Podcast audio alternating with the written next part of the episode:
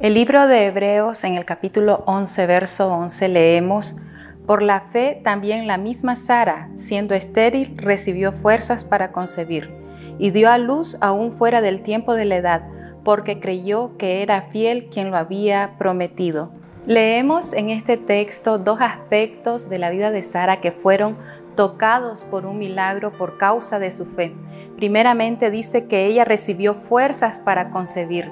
Recordemos que Sara era una mujer de avanzada edad y también era estéril. Entonces era humanamente imposible concebir un hijo. Sin embargo, fue fortalecida en su cuerpo, logró concebir, logró llevar todo el proceso de un embarazo y dar a luz sin complicaciones. Y número dos, que es lo más relevante, es que ella recibió primeramente fuerzas en su espíritu para concebir la promesa de Dios para su vida.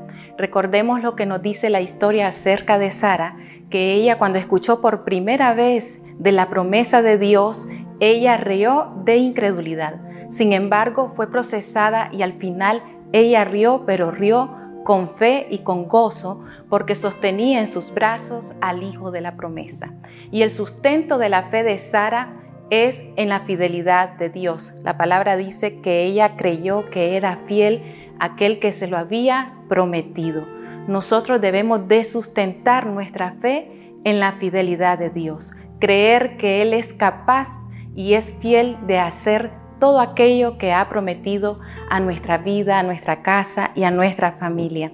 Con esta palabra oro sobre tu vida y te bendigo para que seas fortalecido en tu corazón y en tu espíritu para abrazar nuevamente aquellas promesas que estás esperando de parte de Dios en tu vida. Que Dios te bendiga.